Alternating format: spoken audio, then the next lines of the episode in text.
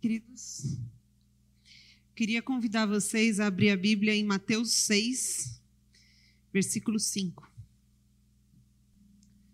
Mateus 6, versículo 5 diz assim: E quando vocês orarem, não sejam como os hipócritas. Eles gostam de ficar orando em pé nas sinagogas e nas esquinas, a fim de serem vistos pelos outros. Eu asseguro que eles já receberam sua plena recompensa. Mas quando você orar, vá para o seu quarto, feche a porta e ore ao seu pai que está em secreto. Então seu pai, que vem em secreto, o recompensará. E quando orarem, não fiquem sempre repetindo a mesma coisa, como fazem os pagãos. Eles pensam que por muito falarem, serão ouvidos. Não sejam iguais a eles, porque o seu Pai sabe o que vocês precisam antes mesmo de o pedirem. Vocês orem assim: Pai nosso que estás nos céus, santificado seja o teu nome. Venha o teu reino, seja feita a tua vontade, assim na terra como no céu.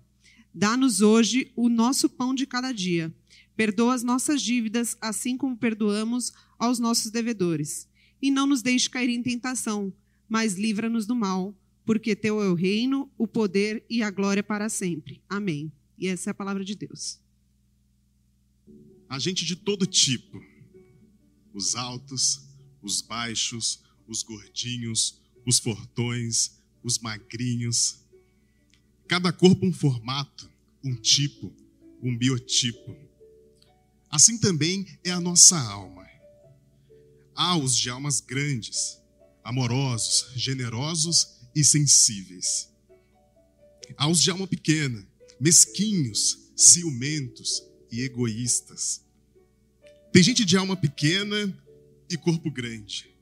Tem gente de alma grande e corpo pequeno. Mas de todos os tipos de gente, independente do corpo, os mais parecidos com Jesus são as almas capazes de perdoar. Os que perdoam têm a alma robusta, uma mistura de alma grande e forte. Perdoa porque são grandes, perdoam porque são fortes. E o grande mistério é que são fortes porque reconhecem a sua fraqueza. São grandes porque sabem da sua pequenez. Esses sabem orar. Perdoa as nossas ofensas, assim como nós perdoamos a quem nos tem ofendido. É uma alegria estar com vocês aqui nessa manhã. Para quem não me conhece, meu nome é Bruno, eu faço parte da liderança da Igreja Batista Urbana e é um privilégio estar com vocês aqui nessa manhã.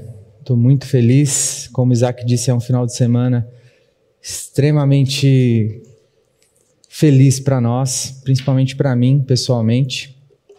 E agradeço a Deus pela oportunidade de estar aqui com vocês. Eu gostaria de começar orando mais uma vez.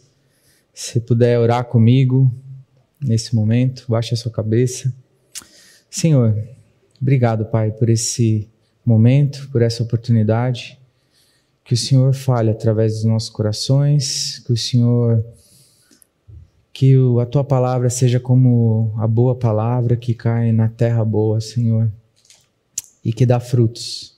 Fala ao meu coração, ao coração dos nossos irmãos que estão aqui presentes, ao coração daqueles que estão nos assistindo pela internet. Agradecemos, Senhor, pelo dia de hoje, pela dádiva da vida, pela tua misericórdia, em nome de Jesus. Amém. Esse é o quarto sermão da nossa série o Pai Nosso. É, a gente propôs se discorrer do que é chamado na história é, do cristianismo a oração das orações. No primeiro final de semana, a gente falou sobre o santificado seja o teu nome, sobre o nome. No segundo final de semana, a gente falou do reino. Venha o teu reino.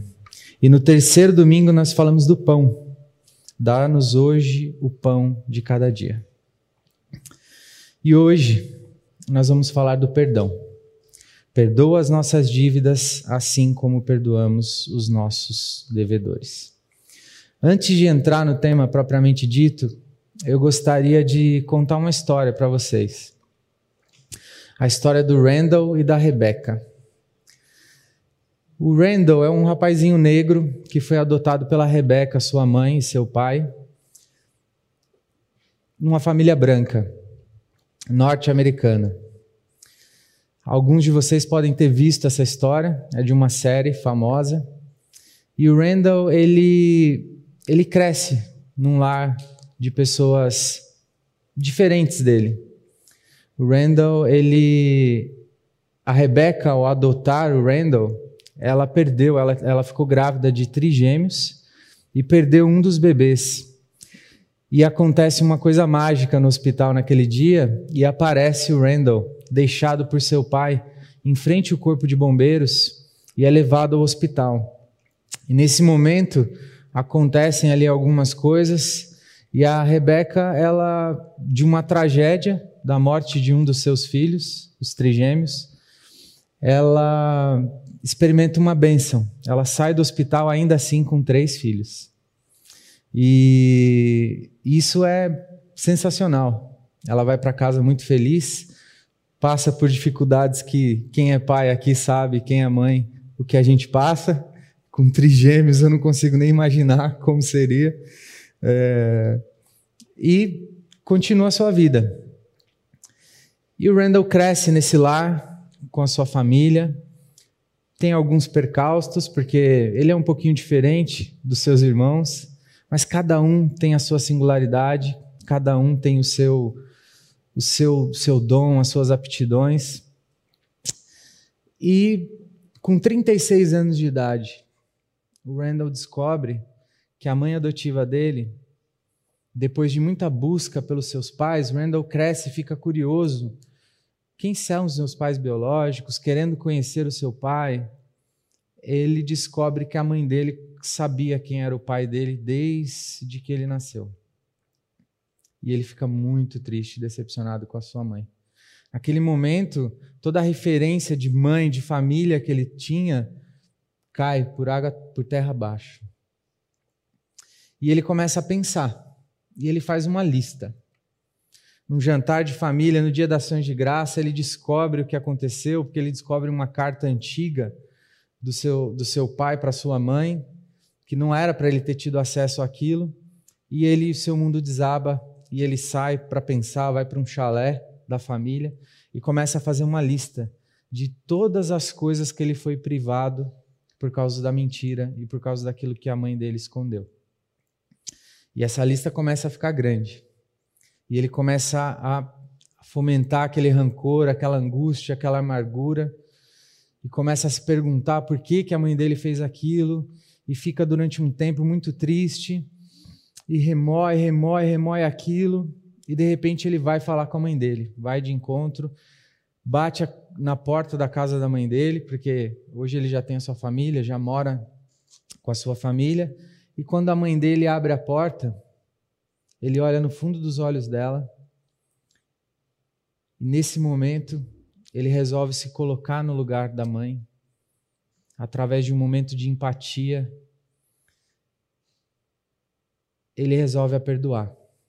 A única coisa que ele fala, ele joga essa lista fora e diz: deve ter sido muito difícil para você guardar esse segredo por todos esses anos se colocando no lugar da mãe, ele perdoa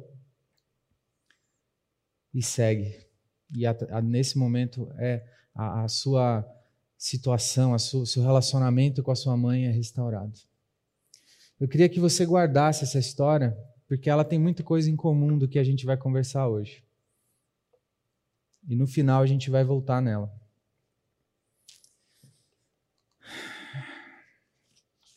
Antes de ler ou falar do texto especificamente, eu queria levantar três pontos da importância desse texto que a gente leu, que é a oração das ora... chamada oração das orações.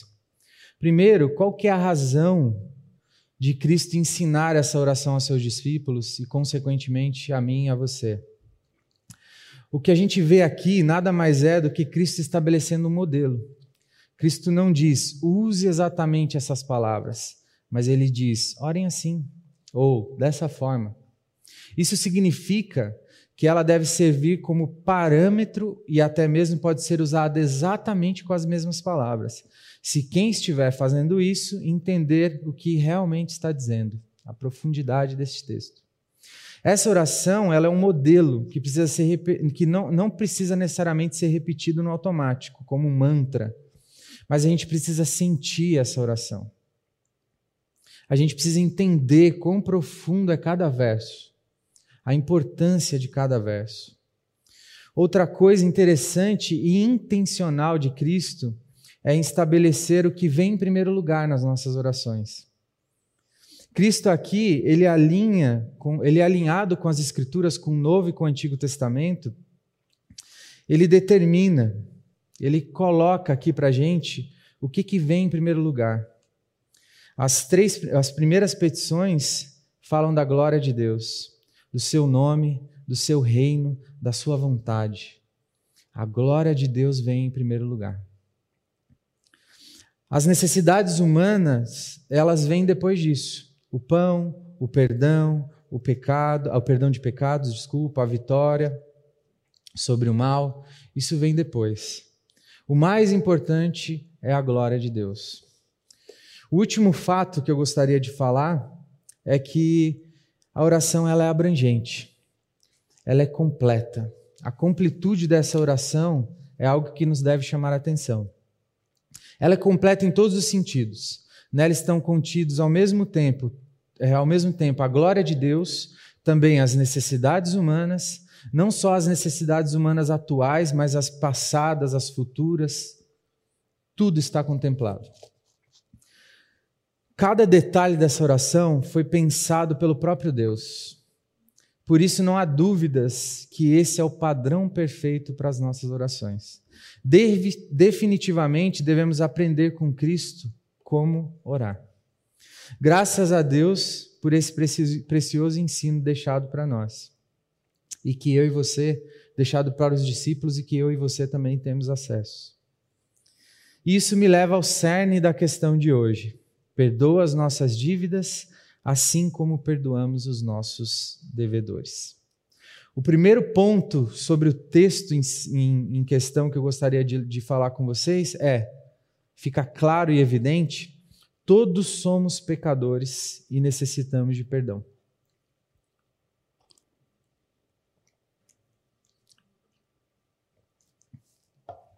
Se a gente necessita de pedir perdão, certamente é porque a gente peca. No Salmo 51, no versículo 5 diz assim: Eu nasci em iniquidade, e em pecado minha mãe me concebeu. Todo, nome, todo homem nasce em pecado e é impossível para ele escolher não pecar, a não ser que ele seja resgatado dessa condição pelo sangue de Cristo. É o que a palavra diz em Romanos 5,15. Entretanto, não há comparação entre a dádiva e a transgressão. De fato, muitos morreram por causa da transgressão de um só homem. Mas a graça de Deus, isto é, a dádiva pela graça de um só, Jesus Cristo, transbordou ainda mais para muitos. Através da graça de Deus, e tão somente por ela, eu e você podemos dizer não ao pecado. Mesmo assim, a gente, nós estaremos em constante santificação, errando e pecando todos os dias, até que venha novamente Cristo e encerre a boa obra que ele começou em nós. A arrogância de achar que eu não preciso de perdão ou que existe algo bom em mim é o que me faz não querer perdoar o meu próximo. Quando eu nego o perdão, me coloco moralmente acima de quem me ofendeu. Porque acredito que sou melhor que ele ou ela e não faria a mesma coisa. Você pode perceber que sempre que alguém faz algo que falamos que não perdoaríamos essa atitude, é porque já pensamos que jamais faríamos tal coisa. Nos recusamos a perdoar aquilo que achamos que nunca faríamos.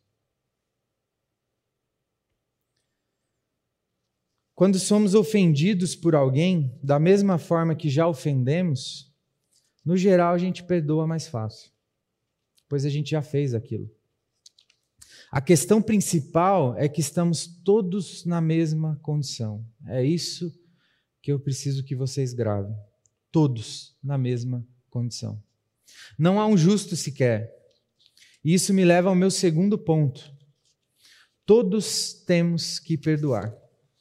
Todo no, todos nós, em algum momento das nossas vidas, vamos ter que lidar com perdão de alguma forma. Se você, é, ou porque você machucou alguém, ou porque você foi machucado por alguém. Não tem saída. Ou alguém aqui é, pode dizer que é tão perfeito que nunca precisou ser perdoado por alguém. Se você acha isso, me desculpe dizer, ou não me desculpe. Mas você está distante do Deus que você professa. Você está mais distante de Deus do que você pensa. A luz desse Deus, ela expõe cada vez mais as imperfeições dos pecados. Quando, quanto mais ela ilumina, mais o nosso pecado é exposto. Quanto mais perto de Deus, mais nós entendemos o quão somos pecadores. Se você ou eu não enxerga as imperfeições e os nossos pecados, é porque você está no escuro, bem no escuro, distante de Deus.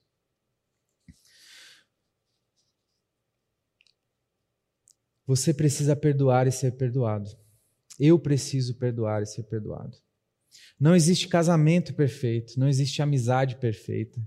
Nenhum relacionamento interpessoal nessa vida terrena é capaz de sobreviver sem que haja perdão.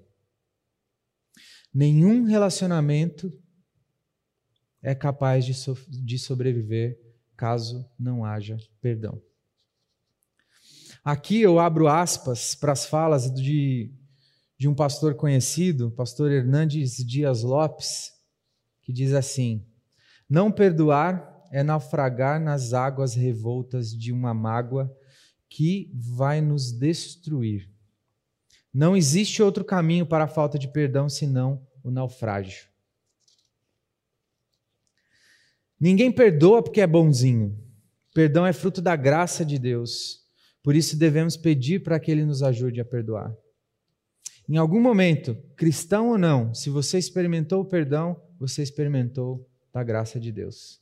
Quer seja ela específica ou geral, você experimentou da graça de Deus. Em Marcos 11, 25 diz assim: prestem atenção.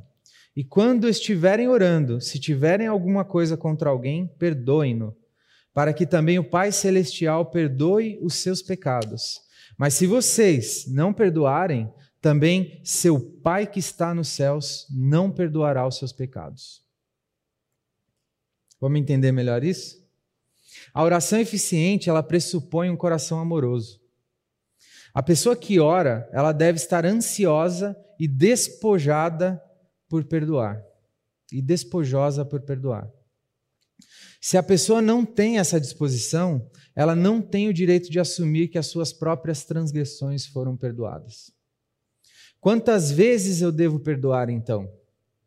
Efésios 4:32 diz assim: Sejam bondosos e compassivos uns para com os outros, perdoando-se mutuamente, assim como Deus os perdoou em Cristo.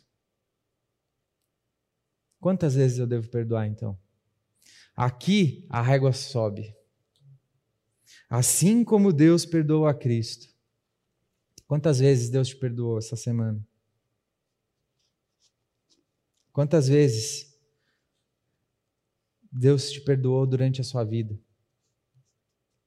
Deus vai derramando gotinhas do seu perdão todos os dias.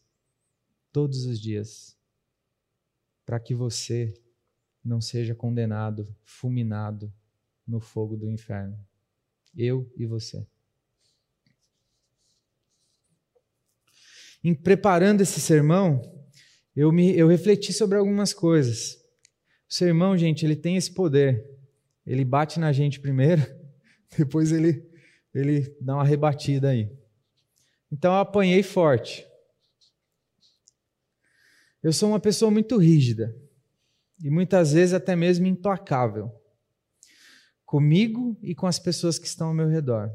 E quem sofre isso é quem a gente mais ama. Quem mais sofre é quem a gente mais ama. E aí eu fui no dicionário, porque eu já ouvi essa palavra de alguém, bem próximo a mim.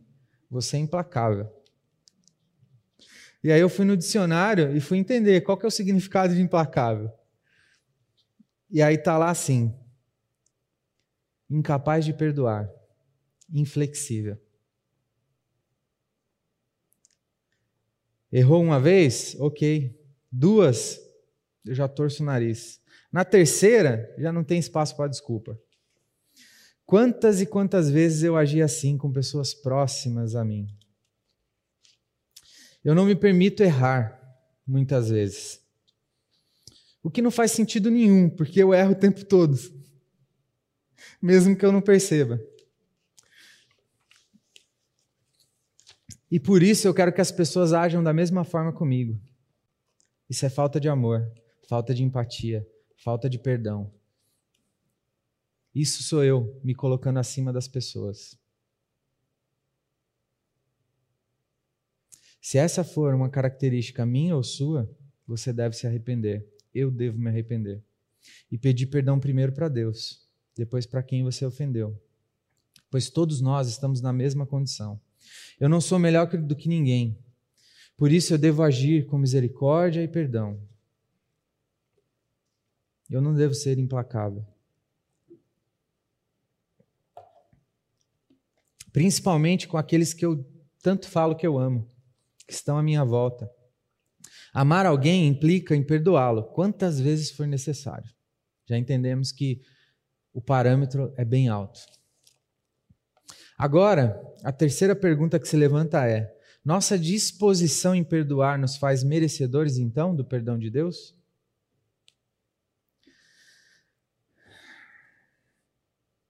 A disposição de perdoar, assim como a fé, são condições que devem ser reunidas e exercidas caso a, caso a salvação e seu componente, o perdão, sejam recebidos. Nós devemos crer nós devemos perdoar. Deus não faz essas coisas em nosso lugar. Entretanto, é Deus quem planta em nosso coração a semente da fé e da disposição perdoadora. Eu vou ler de novo. É Deus quem planta em nosso coração a semente da fé e da disposição perdoadora. Em Mateus 18, 23, tem uma história bem conhecida por todos nós do servo impiedoso. O texto diz assim: Por isso, o reino dos céus é como o rei que desejava acertar as contas com seu servo. Quando começou o acerto, foi trazido à sua presença um que lhe devia uma enorme quantidade de prata. Em algumas versões, 60 milhões de moedas de prata, em outras, 10 mil talentos. Como não tinha condições de pagar, o Senhor ordenou que ele, sua mulher, seus filhos e tudo que ele possuía fosse vendido para pagar a dívida. O servo prostrou-se diante dele e implorou: Tenha paciência comigo, eu te pagarei tudo. O senhor daquele servo teve compaixão dele cancelou a dívida e o deixou ir.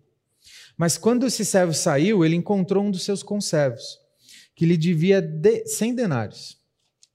Agarrou ele pelo pescoço, começou a sufocá-lo, dizendo: Pague-me o que me deve.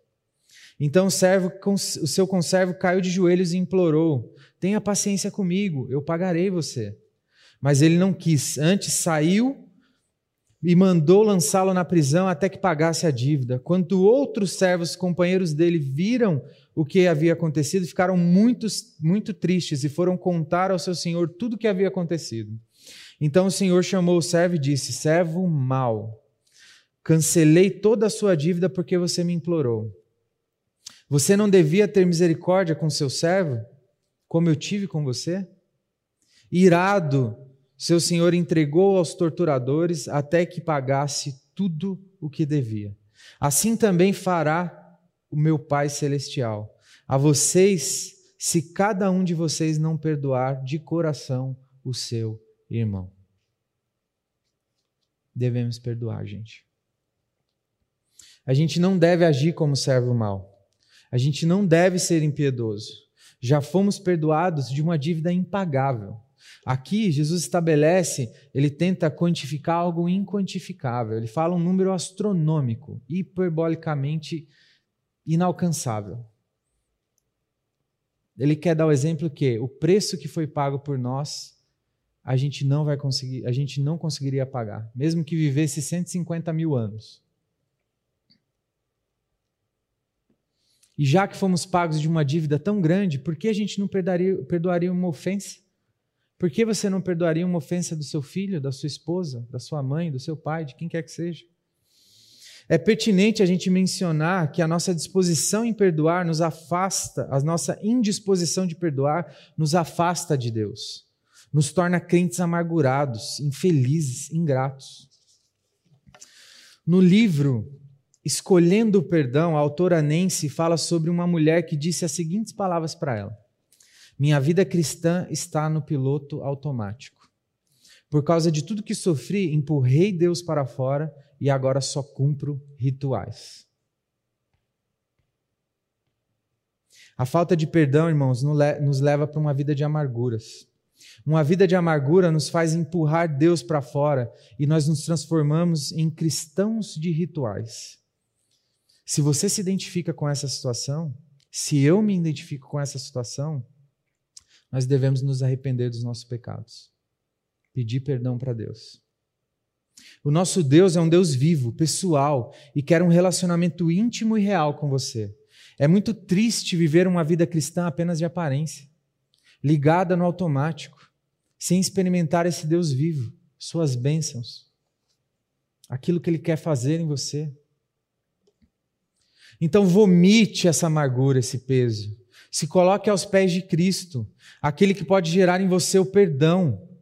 Peça, implore o perdão de Cristo. Devemos não só perdoar o irmão, mas também a nós mesmos. A falta de perdão a si mesmo nos transforma em pessoas angustiadas. A verdade nos liberta da culpa e nos poupa de sofrimentos que nos levariam à doença ou até mesmo à morte. Pessoas estão no hospital por causa de doenças da alma, de rancor, de amargura. Pessoas estão morrendo. Por isso, o livro de Tiago, no capítulo 5, diz: Portanto, confessem os seus pecados uns aos outros e orem pelos, um pelos outros para serem curados. A oração de um justo é poderosa e eficaz. Vomite, peça perdão. Não viva uma vida de amargura. Não espere chegar aos 60 anos, aos 70 anos para resolver essas coisas. Peça que Deus revele ao seu coração Se liberte da culpa e da autopenitência através da confissão e abandono do pecado, alcançando assim o perdão de Cristo. Carregar essa culpa por algo que fez ou que algo que aconteceu com você pode acabar te matando. Vai te privar da comunhão com Deus, com a sua família, com seus irmãos, com seus amigos, vai te fazer uma pessoa triste.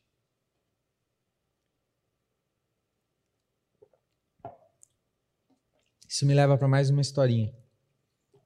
No seminário, um dos meus professores me contou uma história e eu nunca mais esqueci. Em uma aula, eu sou ruim de memória para lembrar nomes e algumas coisas, mas eu tenho quase certeza que foi numa aula de prática do pastorado. E aí esse professor ele trazia coisas muito práticas da vida dele de não sei quantos anos de ministério. Ele contou a história de um senhorzinho, se eu não me engano, asiático, que começou a frequentar a sua igreja calado. Ele vinha, sentava aqui no banquinho da frente e ficava só ouvindo. Não gostava muito de crente, mas a sua família estava vindo ali na igreja, ele vinha com a família, sentava e ficava ouvindo. Isso foi acontecendo, semana após semana, semana após semana, semana após semana. E o evangelho de Cristo foi entrando, foi transformando, foi ajudando esse cara a compreender a sua situação. E um dia ele pediu para esse pastor para dar um testemunho convidou toda a família, pôs uma roupinha bonita, veio aqui na frente. O pastor falou: Claro, pode dar o seu testemunho. Me converti, pastor, eu queria dar meu testemunho. Tá bom, vai dar o seu testemunho. Ele convidou toda a família. Quando ele pegou o microfone, ele começou a falar. Contou o seu testemunho. Pediu perdão para sua mulher, para os seus filhos, na frente de todo mundo, confessou a sua infidelidade à sua mulher, confessou que nunca tinha respeitado e amado a sua mulher como ela deveria, na frente de todos. Naquele momento ali, Deus restaura a sua família. Ele pede a sua esposa em casamento e casa, renova os seus votos naquele lugar, naquele mesmo momento. Esse é o poder do perdão restaurador, o poder do perdão que transforma as vidas, o poder do perdão de Cristo. Restaurou a vida desse homem.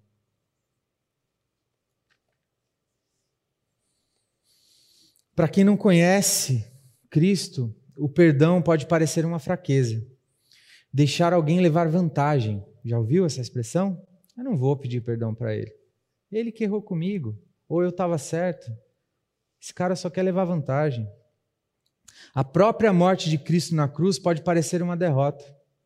O Deus Todo-Poderoso crucificado e morto. Porém, na perspectiva da eternidade, a cruz foi a maior das vitórias de Deus. O perdão eterno é a maior dádiva que eu e você poderíamos receber. Um dia receberemos um corpo glorificado, totalmente santo, graças ao perdão que recebemos. E isso eu volto na história do começo. A Rebeca e o Randall, seu filho adotado. A Rebeca receberam uma dádiva que muitas mães gostariam de ter. Ela teve um filho morto e restaurado no, no mesmo, sem sair do hospital. Ao mesmo tempo que ela ficou triste com seu filho, do seu sangue morto, ela conseguiu repor de alguma forma aquele, aquele, aquela angústia e ganhou uma criança que não teria um lar e poderia mudar a história daquela criança, ser amada por aquela criança e amar aquela criança. E ela fez o quê? Guardou um segredo, estragou com aquilo que poderia ser uma benção. Assim fomos nós. Recebemos uma dádiva de Cristo. De Deus. Desculpa. Estávamos no jardim do Éden, desfrutando de plena comunhão com Deus, mas estragamos, demos, cabos a, demos cabo a tudo isso.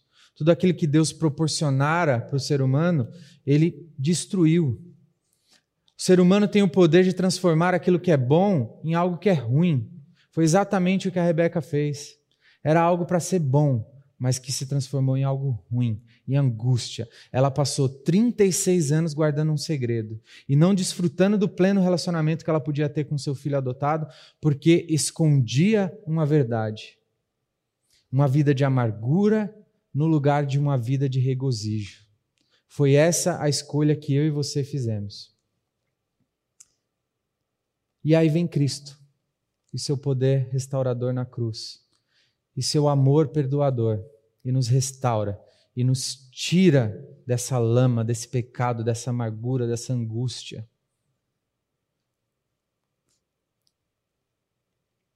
E o Randall bate na porta dela e fala: se coloca no lugar da mãe. Eu te perdoo. Deve ter sido muito difícil guardar esse segredo. E Cristo morre em nosso lugar e diz: está perdoado. Gotinhas de perdão vão ser colocadas na sua vida dia a dia, para que você chegue lá. E um dia que você chegar lá, você experimentará da, da plena justificação, da plena santificação. Graças àquele que pagou o preço, aquele que nos salvou da ira de Deus e tão somente dela. Graças àquele que viveu uma vida de homem de dores, escolheu não somente se entregar, mas cumprir tudo o que era preciso em nosso lugar. Graças a Cristo encontramos o mais profundo perdão que existiu. Perdão de pecados, e esse só um tem a prerrogativa de conceder. Graças a esse perdão, Deus se torna propício a nós novamente. Graças a esse perdão, seremos plenamente santos e teremos um corpo glorificado na segunda vinda de Cristo. Não consigo, de verdade, irmãos, eu não consigo imaginar o quanto é difícil algumas situações, em algumas situações perdoar alguém. Um pai ou uma mãe que enterra um filho morto por traficantes, por algum motivo. Um homem e uma mulher que foram traídos. O filho que é vítima do abuso daqueles que deveriam protegê-lo. Aqueles que são vítimas de uma falsa religião que deveria transmitir um amor perdoador, mas está sendo usada como arma de Satanás para destruir a vida deles. Como será que é difícil uma pessoa perdoar alguém assim?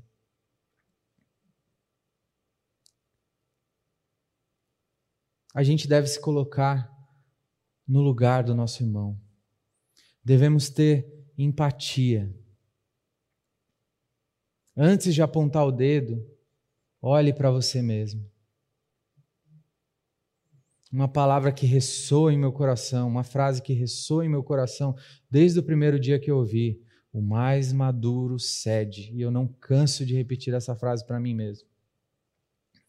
Se a gente não suplicar para Cristo que Ele nos conceda força para perdoar em algumas situações, ou em quase todas as situações de perdão, Jamais a gente vai conseguir perdoar de verdade as pessoas, assim como ele nos ensinou. Esse é o maior exemplo de perdão que poderíamos ter o perdão de pecados. Senhor, perdoa as nossas ofensas e nos ajuda a perdoar aqueles que nos têm ofendido, a começar de nós mesmos. Baixe a sua cabeça. Vamos orar. Senhor, nos ensina, Senhor, a entender e a ter consciência da nossa situação, Pai. Do quão egoístas nós somos, pecadores nós somos. Sonda o nosso coração, Pai querido. Eu peço que o Senhor sonda o coração de cada um aqui presente Mostre para ele, Senhor, coisas escondidas, amarguras, pecados, problemas que precisam vir à tona, precisam ser perdoados ou pedir perdão. Sonda o coração de cada um. Traz a evidência, Senhor. Expõe a ferida para que ela seja curada, Pai. Dá força, Senhor, para eles, Senhor, para que eles é, peçam perdão, para que eles perdoem, para que eles não vivam uma vida no, no piloto automático, Senhor.